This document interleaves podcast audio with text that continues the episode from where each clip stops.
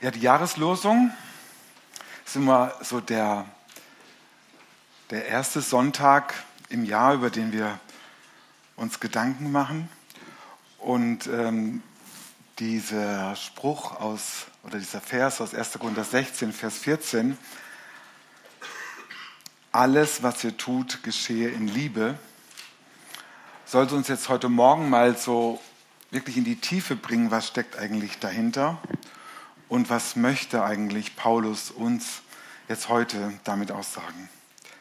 Der erste Gedanke, vielleicht ist euch der auch schon gekommen bei diesem Vers, alles, was ihr tut, geschehe in Liebe. Ist es eigentlich eine Provokation oder eine Utopie in dieser Situation, in der wir leben? In einer Situation, in der wir leben, wo voller Misstrauen ist, voller Krisen, Kriege, Konflikte, egal wo wir leben, ob jetzt auch im persönlichen, in der Familie oder im Arbeitsplatz, man spürt doch, ich weiß nicht, ob es euch auch so geht, der Umgangston ist schon viel härter geworden. Und wie man miteinander umgeht oder wie wir auch herausgefordert sind, auch als Menschen, die Jesus nachfolgen, verändert sich schon sehr stark. Und jetzt kommt genau in diese Situation hinein dieser Vers, alles, was ihr tut, geschehe in Liebe. Wohlgemerkt, hier steht nicht, macht euch auf und liebt alle, sondern hier steht, bei dem, was ihr tut, bei allem, was ihr tut, tut es aus einer Haltung der Liebe heraus. Geschehe in Liebe. Ich habe vor einiger Zeit ähm, im Unterricht an der Schule, bei mir am Arbeitsplatz, über sechs Basisemotionen mich unterhalten mit den Auszubildenden, was so die Grundemotionen des Menschen sind. Ähm, und ich war ganz überrascht, als wir die so nacheinander durchgegangen sind, ich werde die jetzt nicht alle aufzählen, gab es tatsächlich eine Auszubildende, die gesagt hat, meine vorherrschende Emotion ist Verachtung. Ähm, jetzt bin ich schon ziemlich lang Lehrer ähm, und das ist mir echt noch nicht passiert. Misstrauen, Verachtung, sich abgrenzen vom anderen ist scheinbar etwas, was durchaus auch eine zugelassene Emotion ist bei Menschen, die, mit denen wir zusammenleben. Also wir können gar nicht davon ausgehen, dass in unserem menschlichen Zusammenleben oder auch in unserem gesellschaftlichen Zusammenleben so ein Grundvertrauen da ist, wo man das Wohlwollen des anderen mit rechnen kann. Man spürt, dass in dem Zusammenleben Menschen sich mehr und mehr abgrenzen voneinander und dass Misstrauen etwas ist, was durchaus auch gängig ist.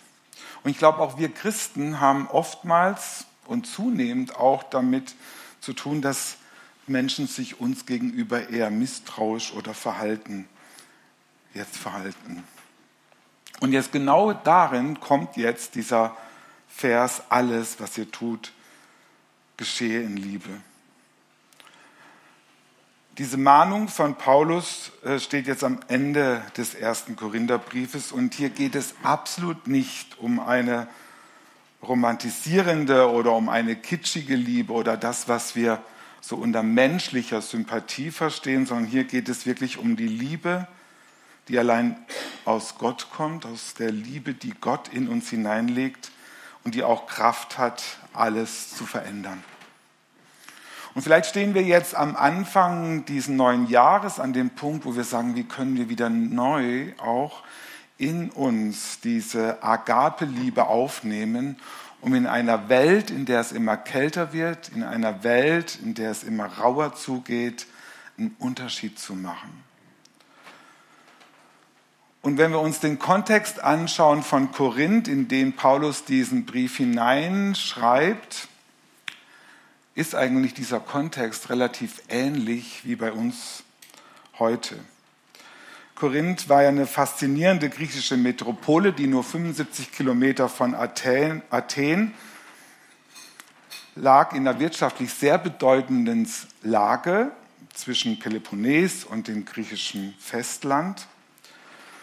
Ähm, und Paulus war insgesamt 18 Monate relativ lange in Korinth und hat dort diese multikulturelle Bevölkerung eben wahrgenommen und hat auch wahrgenommen, dass in der Gemeinde, die dort entstanden ist, Menschen mit ganz unterschiedlichen ethnischen, ethischen, aber auch kulturellen Hintergründen zusammengekommen sind.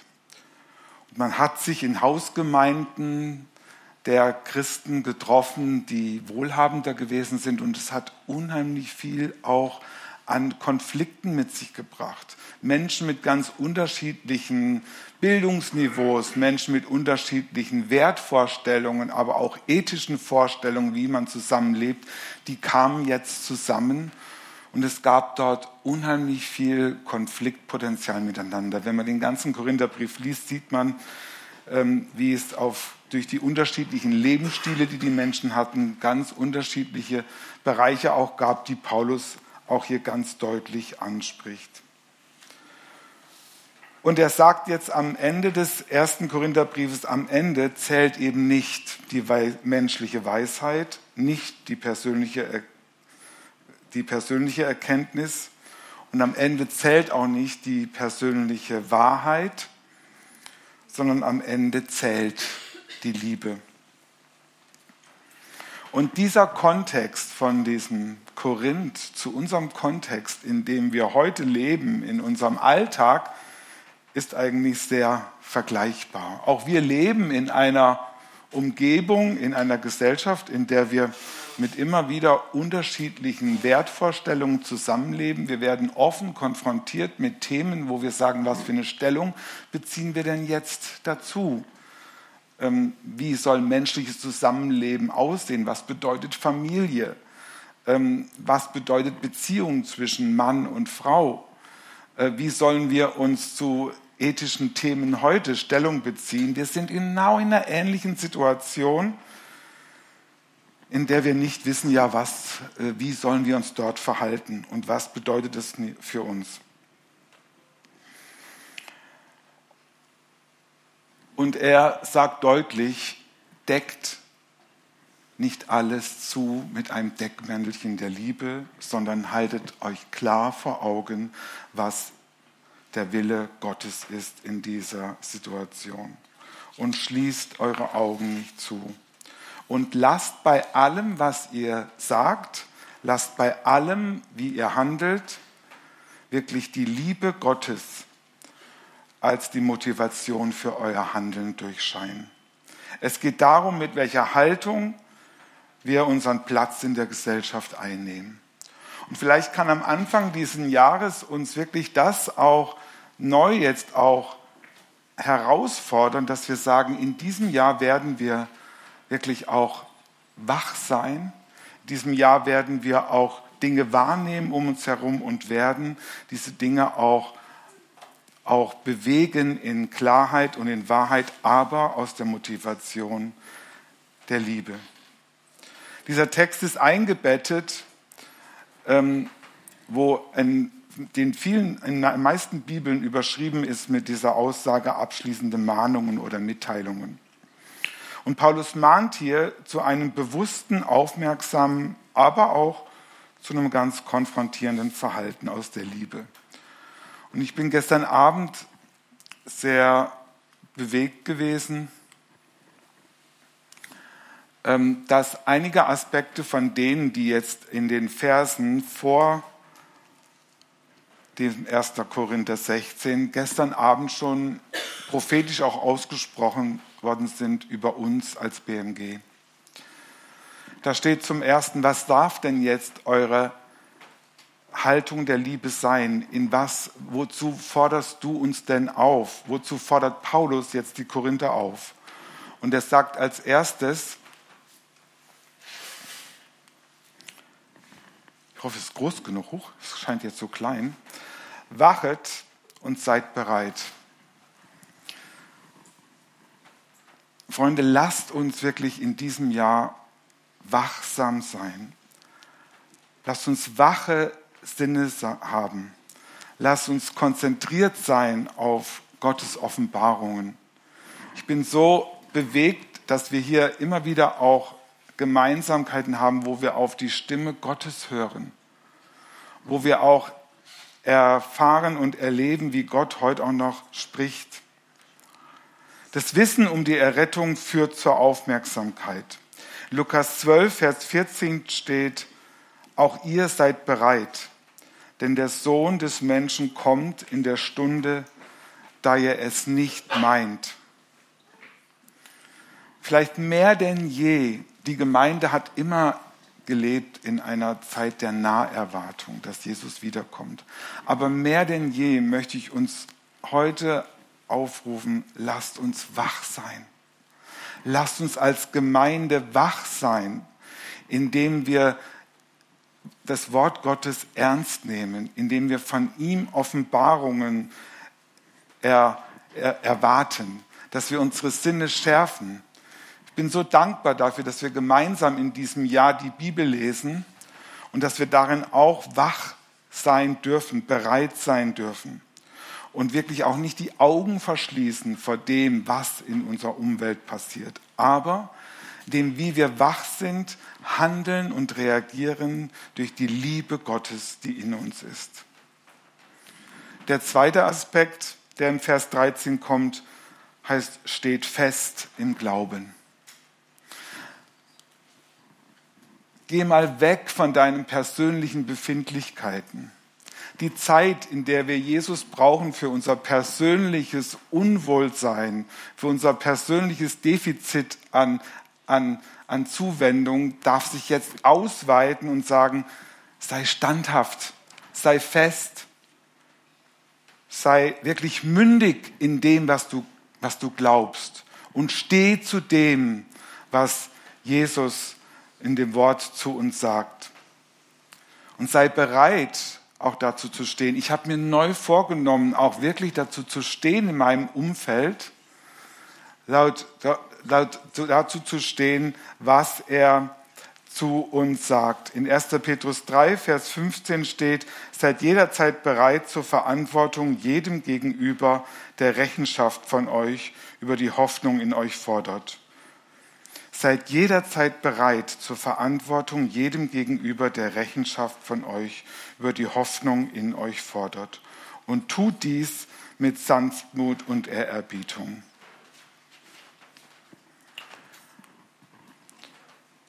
Und dann der nächste Aspekt in Vers 13, seid mutig. Und ich fand es so spannend in der Vorbereitung dieses diese Aussage hier kommt nur einmal an dieser Stelle vor. Paulus nutzt die hier einmal. Wörtlich übersetzt, sei mannhaft. Nimm deinen Platz ein in der Gesellschaft. Durch sein Handeln werde zum Segen für dein Umfeld. Und das Wesen von so einem Mutigsein, das Wesen von so einem mannhaften Verhalten ist initiativ, beschützend, versorgend, verständnisvoll und liebevoll. Und sei mutig, sei also mannhaft und steh zu dem, was Gott dir offenbart. Und tu es aus Liebe. Und der letzte Aspekt der heißt, sei stark. Und wisst ihr, was damit nicht gemeint ist? Damit ist nicht gemeint, jetzt reiß dich mal zusammen und sei endlich stark, sondern das ist eher passiv gemeint. An der Stelle steht, lasst dich erstarken.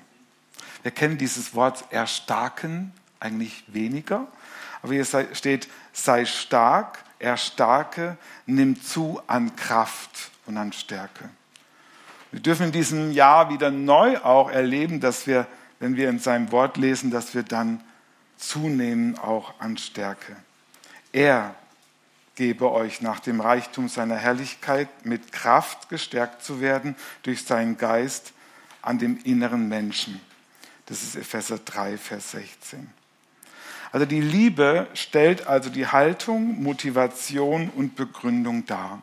Und diese ganzen Aufforderungen, die uns hier äh, in 1. Gründer 16 gesagt werden, wachet, steht fest im Glauben, sei mutig, sei stark, münden dann in diesen Satz, alles, was ihr tut, geschehe in Liebe. Das heißt, diese gesamten Aufforderungen, die Paulus uns hier sagt, geschehen in Liebe und nur so können sie gesehen werden. Es geht hier also nicht um einen Wunsch, es wäre schön, wenn du wirklich in deinem Verhalten mehr darauf achten würdest, dass du es in Liebe tust, sondern es geht um eine innere Haltung. Und diese innere Haltung der Liebe kann nur geschehen, indem wir fest verbunden sind mit Gott selbst. Wir kommen gerade von Weihnachten und da haben wir gefeiert, dass Gott Mensch geworden ist. Und Gott verschenkt seine Liebe und macht sich klein. Er macht sich verletzlich, er macht sich verwundbar, so damit wir ihn verstehen können. Und so verändert Liebe uns selbst.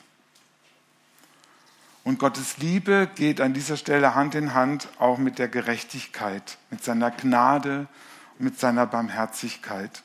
Wer heute Morgen die Bibellese schon gelesen hat, dem ist neu auch bewusst geworden, dass in der das Jesus sich zum, äh, als Kind auf diese Welt gekommen ist und uns nahegekommen ist, dass dadurch auch seine Gnade und seine Barmherzigkeit sichtbar geworden ist.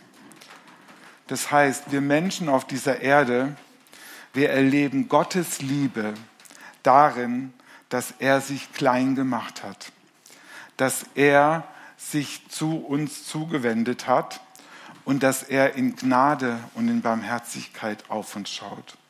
Und das darf so der erste Punkt sein, dass wir das wieder neu, immer wieder auch begreifen und ergreifen und innerlich auch spüren, was es heißt, dass jeder Mensch durch die Erkenntnis der Liebe Gottes, dadurch, dass er seinen Sohn gegeben hat, damit wir wieder freien Zugang zu ihm haben, dass das aus vollkommener Gnade und Barmherzigkeit heraus geschehen ist. Und er hat es wirklich auch als, eine, als seinen Auftrag angesehen, Jesus da den Weg auch frei zu machen. Er hat es als gerecht angesehen, dass er diesen Weg wieder frei macht.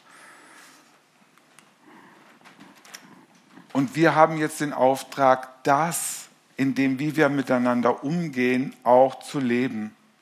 Indem wir miteinander diese diese Beziehung auch zueinander leben und auch die Gerechtigkeit miteinander auch leben.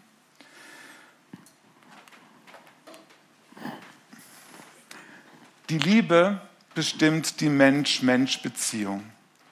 Und ich denke, da ist immer wieder dieser Punkt, dass wir diesen Beziehungsaspekt wirklich nicht aus einem menschlichen Aspekt heraus leben, indem wir denken, der ist mir sympathisch, den liebe ich und der ist mir unsympathisch, den lasse ich einfach so stehen, wie er ist. Versteht ihr den Unterschied? Wenn wir die Liebe Gottes, seine Barmherzigkeit und seine Gerechtigkeit verstanden haben, dann wird in dieser Mensch-Mensch-Beziehung auch die Liebe anders motiviert sein wie das, was uns menschlich motiviert dann ist sogar Feindesliebe möglich. Dann ist es sogar denkbar, dass wir Menschen lieben, die einen völlig anderen Standpunkt haben, die ethisch gesehen komplett andere Wertvorstellungen haben. Dann konfrontieren wir die und sagen das, dass wir da, da einen anderen Standpunkt haben, aber wir tun das in Liebe.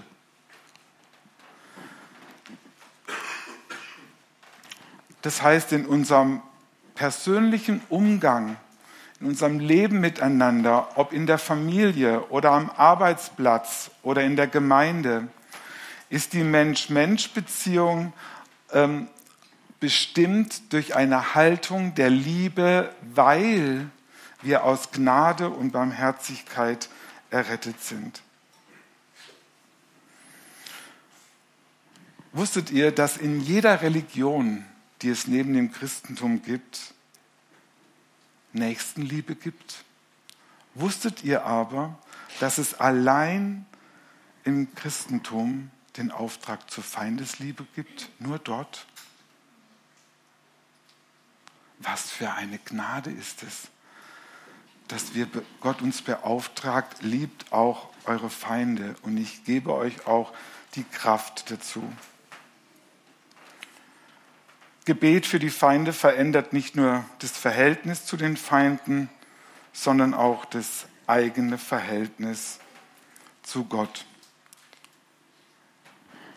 Der zweite Aspekt ist Gerechtigkeit. Dadurch, dass Gott uns gerecht gemacht hat, aus Gnade und Barmherzigkeit, ist auch das Verhältnis, was zwischen Mensch und Mensch ist, bestimmt aus der Gerechtigkeit. Das heißt, die Liebe verwirklicht sich dadurch, dass unser Verhältnis von Mensch zu Mensch bestimmt ist durch die Liebe. In der Liebe geht es um ein personales Geschehen. Die Gerechtigkeit beschreibt die Verwirklichung dieser Liebe zwischen den Menschen. Wisst ihr, und da ist nicht mehr möglich, dass es diesen Satz geben könnte, der hat das und das gemacht, deshalb kann ich ihn nicht mehr lieben. Nein. Wenn wir von unserem inneren Herzen verstanden haben, dass Jesus alles gegeben hat und mir vergeben ist, dann ist eine ganz neue Haltung der Liebe daraus möglich. Und das ist ein Prozess, auf dem wir alle immer noch auf dem Weg sind, wo ich auch immer wieder lerne, die Gerechtigkeit im Verhältnis zu meinem anderen wirklich auch neu zu beleben, dadurch, dass ich weiß, dass Christus mich geliebt hat. Dass die Verwirklichung der Liebe geschieht, indem ich den anderen annehme und akzeptiere und stehen lasse und eine Haltung der Liebe zu ihm entwickle. Die Liebe ergreift also, verändert uns und wird zur Haltung in unserem Leben. Wie funktioniert es nun? Wie gesteht es nun in einzelnen Schritten? vielleicht sind diese einzelnen Schritte hilfreich. Wir müssen erst einmal eingestehen, ich selbst bin liebesbedürftig. Ich kann aus mir heraus diese selbstlose Liebe gar nicht tun. Und dann immer wieder neu ergreifen und ergriffen sein, was Gottes Liebe für uns bedeutet. Wir haben jetzt bei Stark Starten, wir haben jetzt heute in diesem Gottesdienst auch immer wieder auch die Liebe Gottes besungen. Aber lass in deinem Herzen wirklich mal einen Raum dafür, dass du erlebst und erfährst, was es heißt, dass diese Liebe Gottes dich neu auch ergreifen darf und dann festhalten daran und wachsam sein auch durch das Bleiben in der Liebe. Und dann alle Aufträge, die im Vers vorher drin stehen, wachsam zu sein, mündig zu sein, wachsam zu sein, die Zeichen der Zeit wirklich auch richtig interpretieren, indem wir es in der Haltung der Liebe tun. Geliebt zu sein bedeutet, den anderen mitzulieben. Das ist ein Zitat, das mir von dem Theologen Tobias Feix wichtig geworden ist in dem Zusammenhang. Das heißt, wenn ich weiß, ich bin geliebt, dann darf ich das auch wirklich zeigen und auch ausleben im Verhältnis mit meinen Mitmenschen. Weil ich geliebt bin, tue ich das auch und darf das auch weiter sagen.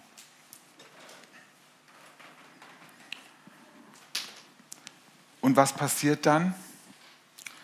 Wenn wir andere Menschen mitlieben, wenn wir Dinge auch beim Namen nennen und uns auch Dinge auch, auch zum Thema machen, bin davon überzeugt, dann werden Menschen um uns herum aufblühen. Paulus hat wirklich einiges den Korinthern zu sagen gehabt und wer den ganzen Korintherbrief kennt und ihn immer wieder liest, der weiß, er nimmt kein Blatt vor den Mund. Dennoch nennt er die Korinther Heilige und Vorbilder, obwohl er sie kritisiert in ihrem Verhalten. Das heißt, wenn die Motivation, also die Haltung, das Ziel all unseren Handelns Liebe ist, dann wachsen Menschen in unserem Umfeld auf und können sich auch verändern lassen von der Liebe Gottes. Das heißt, da wo wir dieses, diese Motivation des Verhaltens aus Liebe umsetzen, da verändern sich Menschen um uns herum. Ich habe mir das zur Aufgabe gemacht für 2024 in meinem beruflichen Umfeld, in der Gemeinde, in der Familie, wirklich diese Haltung der Liebe, weil ich diese Liebe Gottes in mir immer wieder neu festhalte, aufnehme, auch wirklich zu leben im Verhältnis zu anderen Menschen und das eben auch zu tun, indem ich auch Dinge deutlich beim Namen nenne, es auch aber aus der Haltung der Liebe tue. Und ich bin davon überzeugt, dass dadurch dann auch Menschen um uns herum aufblühen werden. Menschen um uns herum blühen auf, das ist ein Prozess. Du kannst zum Beispiel daran schauen, wie entwickeln sich deine Kinder in der Familie, wie entwickelt sich deine Paarbeziehung, wie wirkt sich dein eigenes Wissen des Geliebtseins auf auf dein direktes Umfeld, wie entwickeln sich Zweierschaften, wie entwickeln sich berufliche Teams.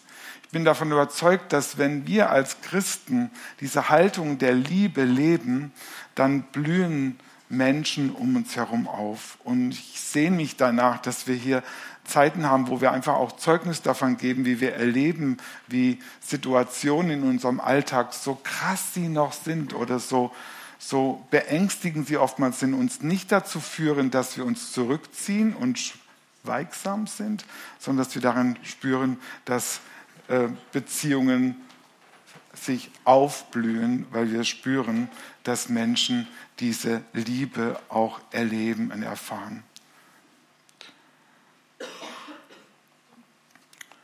Paulus sieht also diese Ermahnung am Ende des ersten Korintherbriefes nicht als moralische Verpflichtung, sondern er sieht es als Auftrag, liebt euer Umfeld gesund und werdet praktisch, indem ihr das, was ihr erfahren habt, auch in eurem Umfeld tut. Zum Abschluss möchte ich uns, euch ein kleines Experiment erzählen, was in Princeton an der Theologischen Fakultät vor einiger Zeit durchgeführt worden ist. Und zwar hatten die Studenten dort eine Prüfung abzulegen über Lukas 10. Äh, da geht es um den barmherzigen Samariter. Und sie hatten einige Wochen Zeit, um sich auf diese Prüfung vorzubereiten. Ähm, wo sie dann mündlich zu getestet worden sind. Und sie hatten sich wirklich sehr viel mit diesem Text auseinandergesetzt und haben, äh, fanden, dass sie sehr gut vorbereitet waren, ähm, um halt eben über ähm, das Gelernte dann auch referieren zu können in der Prüfung. Und jetzt haben die Dozenten an dem Tag der Prüfung veranlasst, dass auf dem Campus eine obdachlose Frau sitzt, die die Erlaubnis bekommt, dort zu ähm, Almosen zu betteln und eben ähm, dort eben auf sich aufmerksam zu machen. Die war nie auf dem Campus und die war irgendwo in der Stadt. Aber die Dozenten haben gesagt, wir möchten, dass du heute an diesem Tag hier auf diesem Gelände der Universität ähm, einfach dich ähm, hinsetzt und dort eben um Almosen bettelst. Die Prüflinge, die total konzentriert waren auf ihre Referate, die sie nachher zu führen hatten, die sind alle vorbeigelaufen an dieser Frau. Schnurstracks in ihre Fakultät, haben sich konzentriert und vorbereitet und sie sind alle durchgefallen. Es geht nicht um Wissen über das, was Nächstenliebe heißt. Es geht nicht darum, dass die Liebe Gottes uns in unseren Köpfen immer wieder bewegt. Es ist die Zeit, wachsam zu sein. Es ist die Zeit, wirklich standhaft zu sein und Liebe auch zu üben. Und ich bin wirklich herausgefordert und möchte uns alle herausfordern, was bedeutet es für uns als BMG in diesem Jahr, wirklich diese Liebe auch praktisch werden zu lassen. Bitte lasst uns nicht nur auf unserer Homepage schreiben, wir sind BMG in und für Leonberg, sondern lasst uns in dem, wie wir wirklich auch diese Liebe leben, in Leonberg das praktisch werden lassen. Amen. Ich will noch beten mit uns.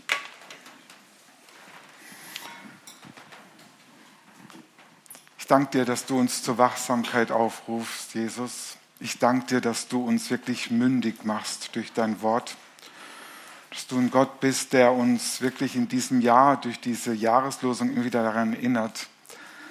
Haltet nicht den Mund, seid nicht still, sondern handelt, werdet praktisch.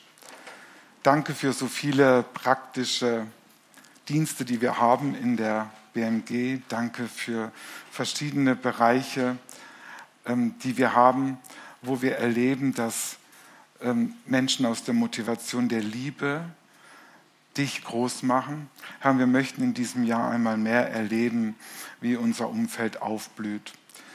Leonberg, unsere Gesellschaft braucht dich und braucht deine Liebe. Und du hast dir die Methode Mensch ausgewählt und du siehst, dass äh, wir als deine Kinder hier uns immer wieder ausstrecken nach dieser Liebe, die du aus Gnade und Barmherzigkeit an uns wirkst. Und wir möchten dies in dem, wie wir uns verhalten und in dem, wie wir Beziehungen leben, das wirklich in der, um, in der Liebe umsetzen, in diesem Jahr einmal mehr. Danke, Herr, dass du bald kommst. Danke, dass du ein Gott bist, der uns wirklich mehr und mehr auch zu sich ruft und Je härter die Zeiten um uns herum werden, umso mehr möchten wir verwurzelt sein in deiner Liebe. Wir brauchen dich und wir wollen das Leben in dieser Welt, dass Menschen um uns herum diese Botschaft der Hoffnung und der Zuversicht wirklich erleben und erfahren. In Jesu Namen. Amen.